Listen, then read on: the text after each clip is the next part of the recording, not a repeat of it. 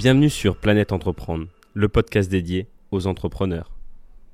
Nous recevons Franck Arnold, responsable de l'incubateur Schema Adventure sur le campus de Sophia Antipolis.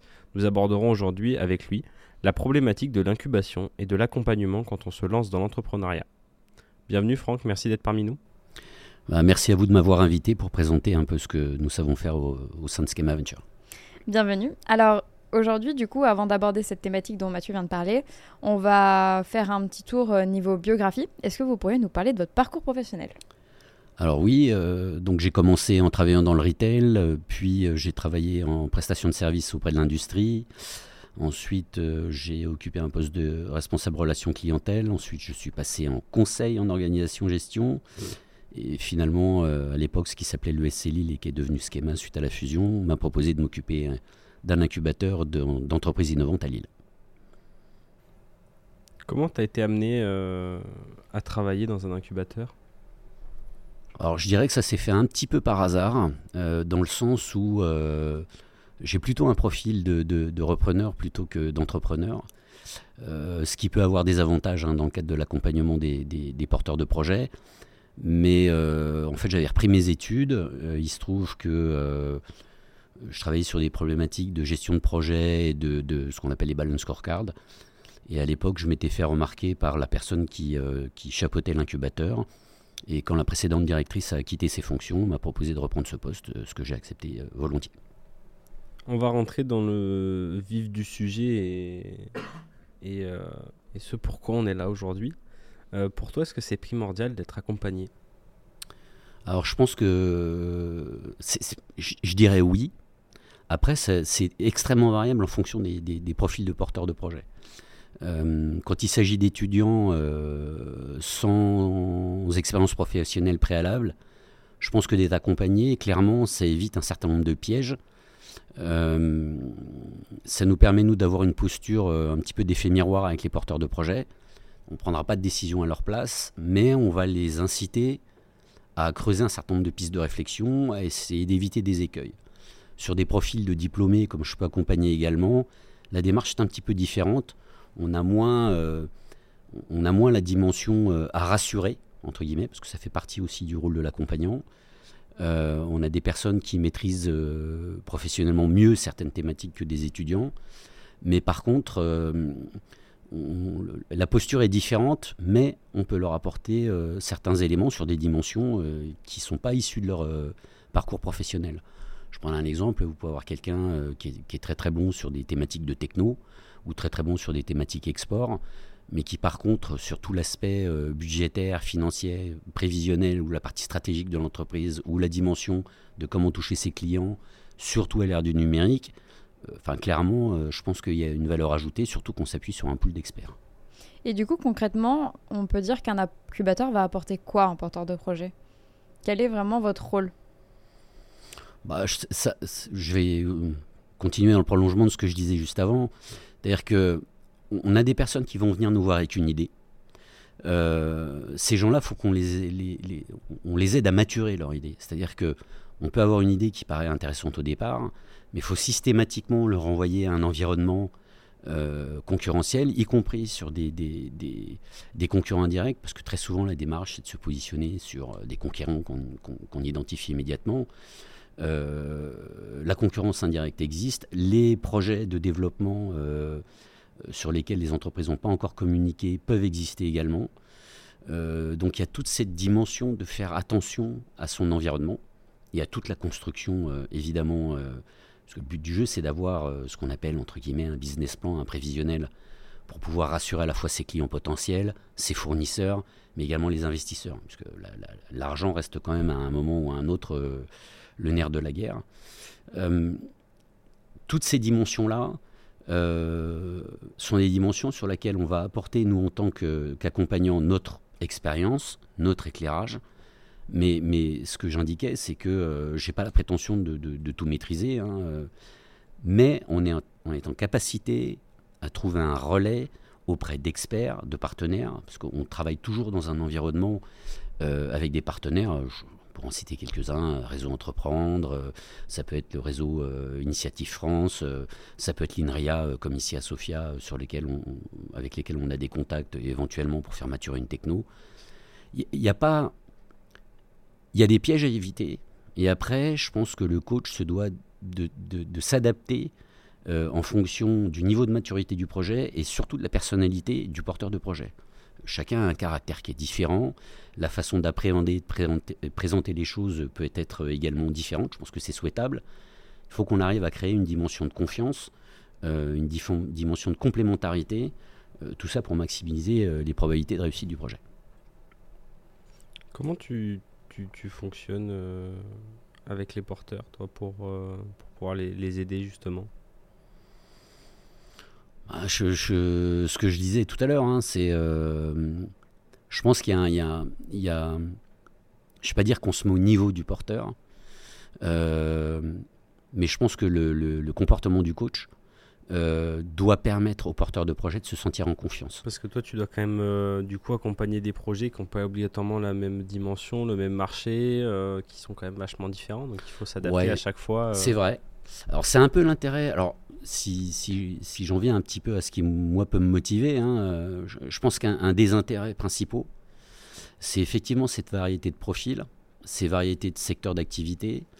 Et pour faire le lien avec ce que je vous disais avant, il y a des incontournables, quel que soit le secteur d'activité. On a un environnement concurrentiel qui peut différer, on a une accélération technologique qui peut différer, on a euh, un, environnement euh, financier plus ou moins favorable selon les secteurs. Euh, la compétition peut être extrêmement différente.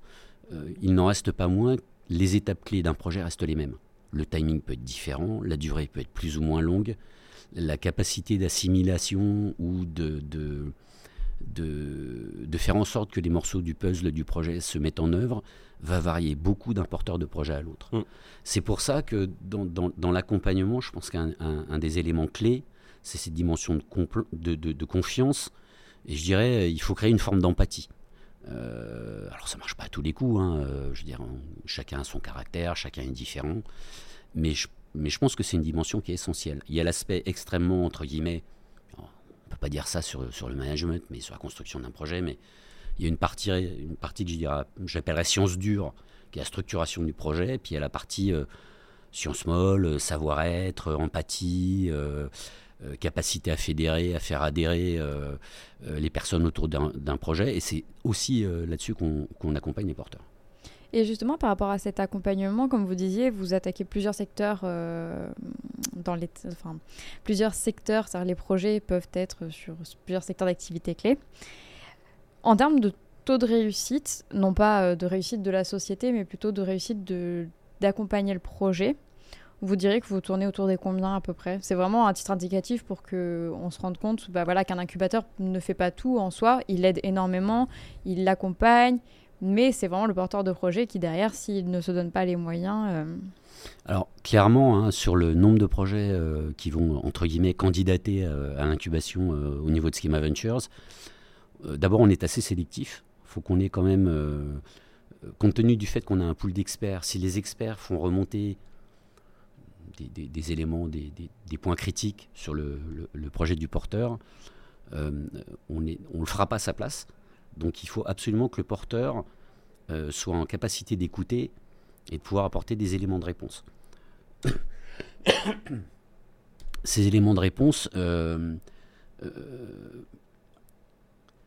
on va capitaliser là-dessus pour faire en sorte que le projet soit viable. Donc sur les projets qui sont acceptés et qui vont jusqu'à la création, on a, quand même un taux de, de, j'appelle ça un taux de chute, alors c'est pas pas un joli terme, hein. entre les personnes qu'on a rentrées en incubation et qui vont au terme du projet, ceux qui vont au terme et jusqu'à la création, aujourd'hui, on a un taux de réussite qui est de plus 90% euh, au-delà de 5 ans, de pérennité de la structure, et on a un taux qui est euh, euh, au-dessus de 80% concernant les entreprises de plus de 10 ans. À noter que du coup, on est quand même sur des porteurs de projets assez jeunes, donc c'est là aussi qu'il y a une certaine difficulté, parce qu'une grande partie sont encore en études, donc c'est un challenge euh, qui est quand même très important. Tout à fait. là, où je vous rejoins, c'est qu'effectivement, je vous le disais un petit peu euh, tout à l'heure, mais il y a aussi d'autres contraintes euh, liées à l'accompagnement d'étudiants. il y a le fait qu'ils mènent leurs études de front. il Il y a le fait que leurs ressources financières à côté ne sont pas illimitées, hein, puisqu'ils n'ont pas de revenus par ailleurs, donc entre le coût des études, de l'hébergement, la vie quotidienne, etc. Les dépenses à réaliser dans le cadre de son projet et garder de l'argent pour monter sa boîte, pour avoir un capital nécessaire et suffisant pour aller chercher d'autres financements, ça fait partie des choses sur lesquelles on est, attentif. Euh, donc à nous de nous assurer qu'au fur et à mesure de l'accompagnement, euh, on s'assure qu'au moment où la boîte est créée, elle puisse le faire dans des conditions qui lui permettent de récupérer les financements nécessaires à son développement. C'est-à-dire qu'il y a toute la partie qui est amont, et à terme, effectivement, on doit s'assurer que non seulement ce soit économiquement viable, mais que pour que ce soit économiquement viable, il faut être capable de trouver les financements nécessaires. Oui, il faut que d'une certaine manière, ce ne soit pas une perte de temps, parce que c'est vrai que, voilà, comme vous l'avez dit, il y a un gros poids quand même qui est, pris, c'est-à-dire qu'avec les études, la génération euh, du projet, etc., il faut quand même être sûr avant de... que Schema Venture, en tout cas, euh, accompagne euh, le projet. Disons que si vous êtes capable de rassurer l'équipe de Schema Venture sur le potentiel de votre projet, alors on ne cherche pas à faire que des licornes, hein, on est bien d'accord. Bien hein. évidemment. mais si vous arrivez à nous rassurer sur le fait que ce soit potentiellement économiquement viable euh, et que vous ayez le profil et la volonté euh, d'y aller et de pouvoir euh, pérenniser votre boîte, dans ces cas-là, il n'y a, aucun souci pour se faire accompagner.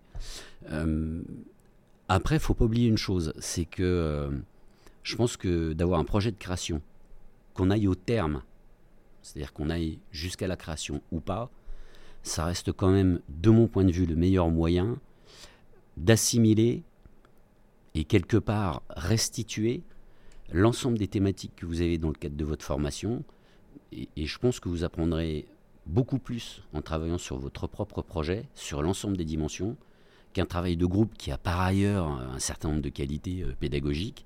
Mais la meilleure façon de pouvoir euh, raccrocher les différents morceaux du puzzle, RH, marketing, strat, etc., c'est très probablement de mener le projet. Euh, très souvent, les porteurs de projet euh, sont seuls ou sont deux au départ, donc ils sont obligés de toucher à tout. Ouais, et puis on se bat pour un truc qui est, euh, qui à nous, pas un truc qu'on a vu en cours, qui, qui, reste abstrait quand même, parce que souvent les études de cas en cours, c'est sur des grosses boîtes.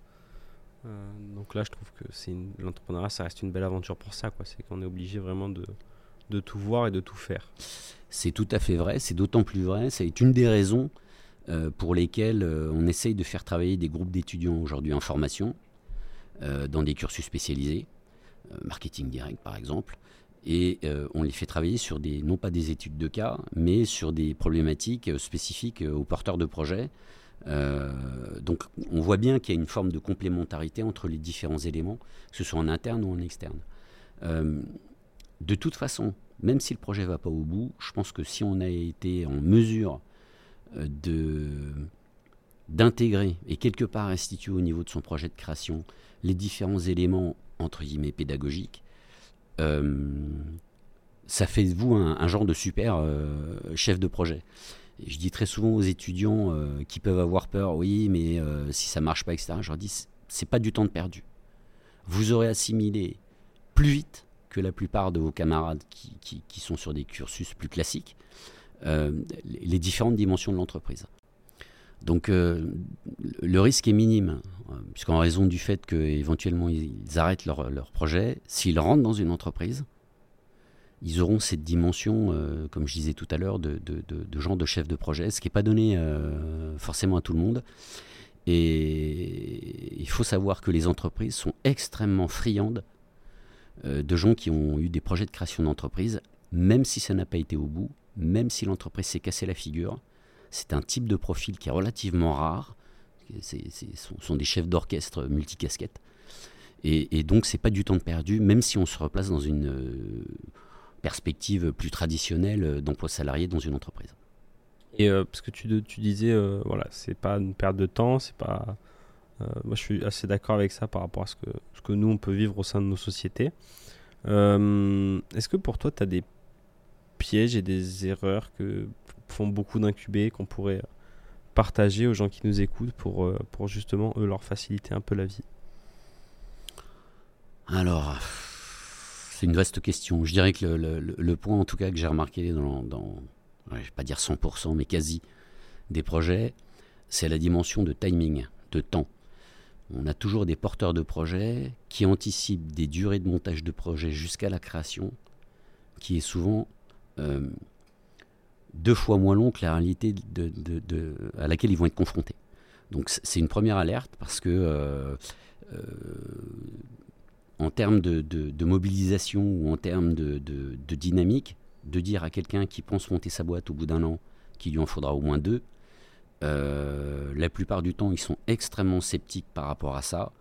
Puis au fur et à mesure qu'on avance dans le projet, euh, c'est un, peu prétentieux, ils vont dire que la plupart du temps, on avait raison et qu'il y avait un certain nombre de choses euh, sur lesquelles ben, on est en attente par rapport à des fournisseurs, on est en attente par rapport à des partenaires, que quand on fait des protos, ben, les protos ne donnent pas toujours le meilleur résultat tout de suite. Et donc il y a des termes de temps y compris sur la partie de financement d'ailleurs, euh, qui sont souvent beaucoup plus longs que ce qu'anticipent les porteurs de projets. Donc ça, c'est un premier point. Euh, il y en a un autre, je pense, qui est important, c'est quand vous montez une boîte, quand on va arriver à la dimension de financement, euh, n'oubliez jamais, c'est que le risque, puisque ça reste un risque hein, de, monter, de monter son entreprise, le risque ne peut pas être fait exclusivement avec de l'argent de tiers. C'est-à-dire que si vous voulez trouver du financement, il faut démontrer le fait que vous êtes capable de prendre des risques également financiers. Ce n'est pas parce que vous avez monté un projet et qu'il est viable que vous n'avez pas d'argent à mettre dedans, ou alors très peu en espérant récupérer énormément d'argent de l'extérieur. Ça, par contre, ça ne marche pas. Et du coup, en partant de ça, est-ce que, à tout hasard, vous aurez voilà, des, conseils pour les porteurs de projets? Donc là, vous avez surtout abordé l'aspect financier. Est-ce que peut-être dans les éléments euh, déclencheurs, donc euh, de se dire, voilà, j'ai tel projet, j'ai envie de me faire accompagner, à quel stade il faut que j'en sois en fait dans la réalisation de mon projet? Et quels conseils vous pourriez donner avant de se rapprocher d'un incubateur euh? Alors, une idée, c'est une chose. Après, il faut bien s'assurer effectivement qu'il y a un marché. Enfin, le minimum du minimum, la base, c'est euh, ça sert à rien de vouloir euh, développer une techno, ça sert à rien euh, de vouloir embaucher des gens, ça sert à rien d'aller chercher de l'argent si vous n'avez pas de marché. donc, je pense que la première démarche, c'est effectivement de s'assurer que des gens sont intéressés par la valeur que vous proposez. alors, c'est souvent difficile de déterminer un volume avec précision, on est d'accord. Mais, le minimum, c'est ça. C'est aujourd'hui, il y a un marché, il y a peut-être déjà des solutions qui sont proposées. Qu'est-ce qui fait que moi, en arrivant sur ce marché-là, je peux y faire ma place? Qu'est-ce qui va faire que des clients vont venir chez moi plutôt que chez un concurrent?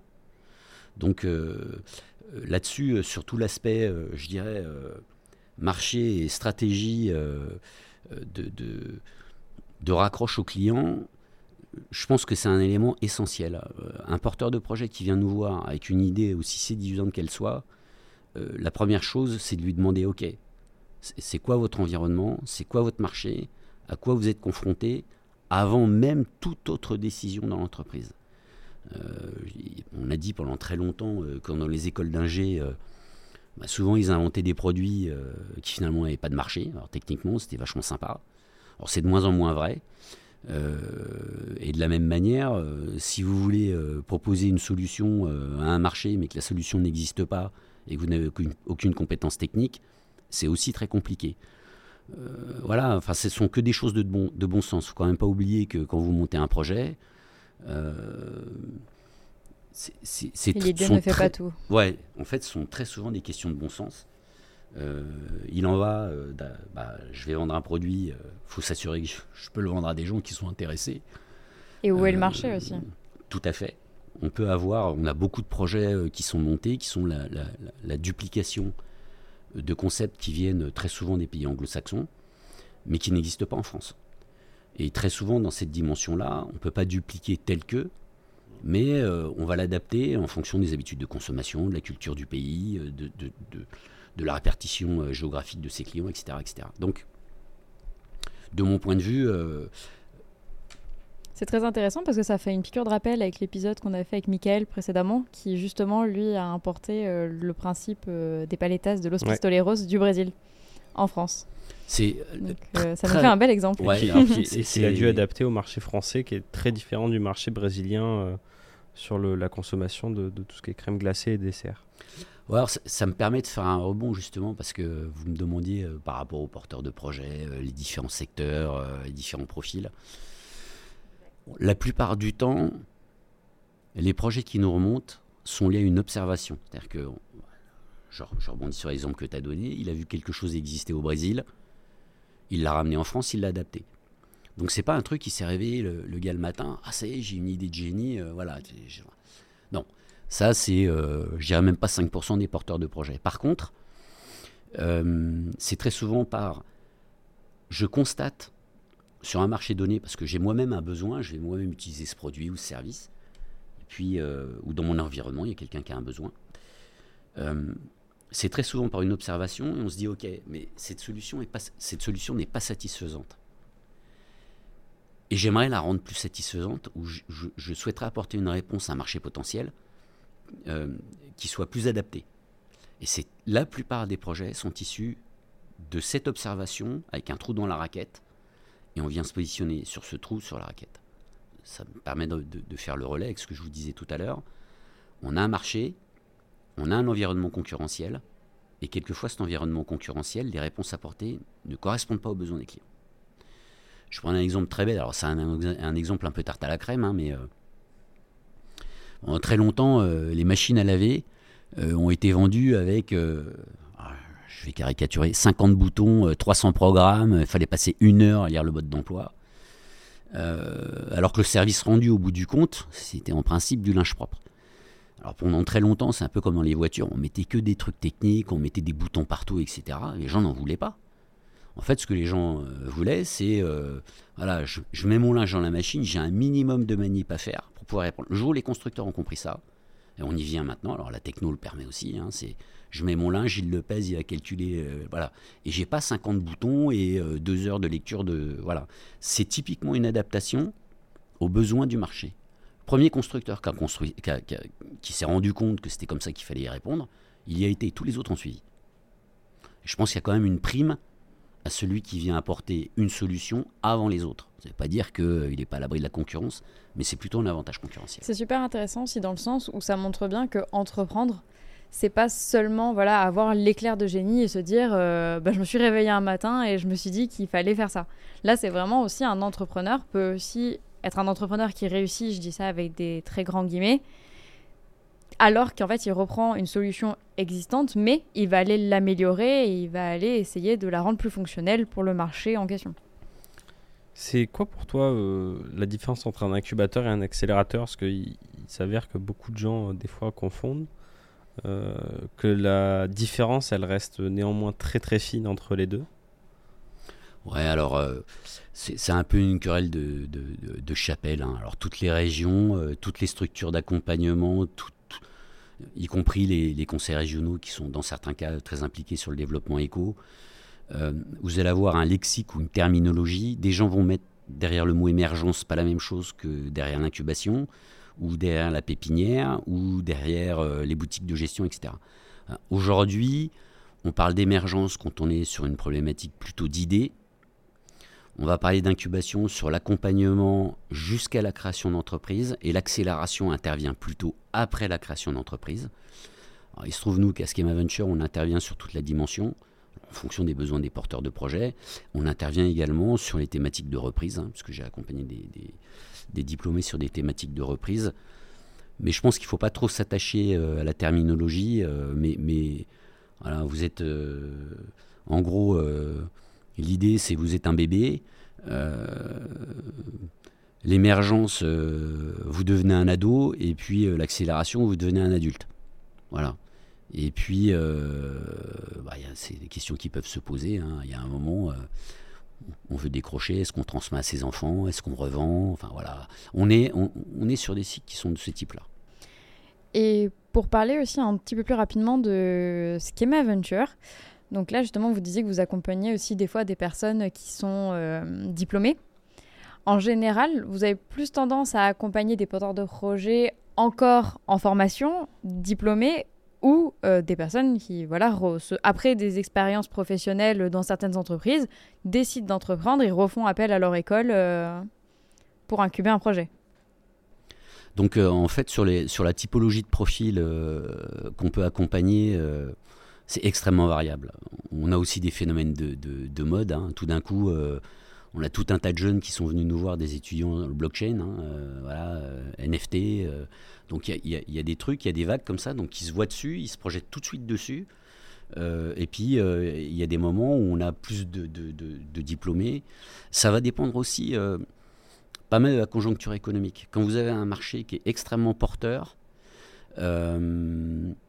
vous allez avoir relativement peu de diplômés qui vont revenir vers un autre type de métier. Alors c'est vrai qu'il y a une tendance lourde de qu'est-ce que je fais de ma vie, etc.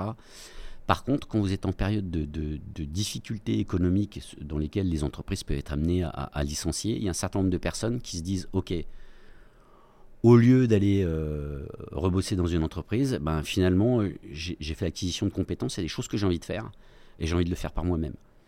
Euh, il n'y a, pas de règles. Il n'y a vraiment pas de règles là-dessus.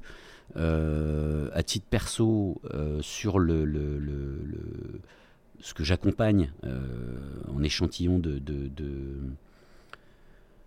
porteurs de projets, j'ai une proportion qui est relativement importante euh, de diplômés. Euh, j'ai aussi effectivement beaucoup d'étudiants. Et je pense que la personne la plus âgée que j'ai accompagnée, alors c'était à l'époque où je m'occupais de l'incubateur Tony Khalil, c'est une personne qui avait passé la cinquantaine, qui était quelqu'un qui travaillait chez Bell et qui avait un projet de création sur euh, un nouveau produit alimentaire. Euh, Comme quoi on peut entreprendre à tout âge Absolument, tout à fait.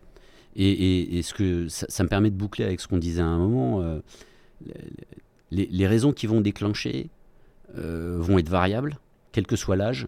Je pense qu'après, il y a, une volonté de créer quelque chose. C'est aussi valorisant hein, de monter sa boîte hein, euh, par rapport à l'extérieur. Euh, c'est largement moins confortable que de prendre un poste de salarié. Je pense que c'est euh, aussi plus gratifiant. voilà. Maintenant, nous, dans l'accompagnement, clairement, à Schema Ventures, quelle que soit la typologie de profil qu'on accompagne, euh, on travaille, on essaie de se remettre en cause euh, en permanence. Hein. On est en train de, réfléchir euh, à, comment accompagner un, tournant, on va dire, numérique sur notre forme d'accompagnement.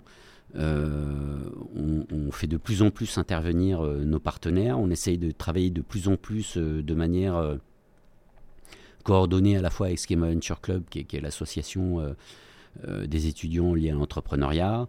Euh, ça va aussi euh, à la multiplication d'ateliers, à, essayer de faire en sorte que la mayonnaise prenne entre les, clubs entrepreneurs des diplômés, le club des, des, étudiants au sein de Schema Venture Club. Il y a les étudiants qui sont dans aucune de ces deux structures et, et, on s'efforce de faire, de mettre en œuvre une mayonnaise qui fait qu'on crée une dynamique. Donc on travaille sur les outils, on travaille sur euh, l'approche de fédération des différents acteurs. Euh, donc voilà, on, essaye d'adapter euh, la façon dont on accompagne aux, besoins et aux enjeux d'aujourd'hui. Ok. Bah, Franck, merci beaucoup d'avoir été avec nous. En clôturant, euh, on va vous te poser la, dernière question euh, qu'on pose à, tous ceux qui passent euh, derrière notre micro. Quel est l'entrepreneur que tu admires? Le plus. Ah. En général, c'est une colle. ouais, c'est une colle et, je vais aller au-delà de ça. comme je vous le disais, je pense qu'il y, a des, il y a des choses à prendre chez pas mal de personnes. Euh, vous pouvez trouver des, entrepreneurs qui ont des capacités de leadership. Il y en a d'autres qui vont avoir des capacités de, plus techniques. Euh, vous allez avoir des, personnes qui sont. Voilà, je j'ai pas. Pas un entrepreneur euh, type, d'autant plus que ce que je disais au départ, moi je suis plutôt un profil de repreneur. mais je pense qu'il y a pas mal de personnes qui peuvent être inspirantes sur plusieurs dimensions et que euh, pour moi, il n'y a pas de modèle. Chacun est différent, chacun a un projet qui est différent. Euh, voilà, euh, ça fait partie des, des, c'est clairement une des choses que j'aime dans mon métier. Bah écoute Franck, merci beaucoup pour, euh, pour ton expérience. Euh, merci pour ton témoignage.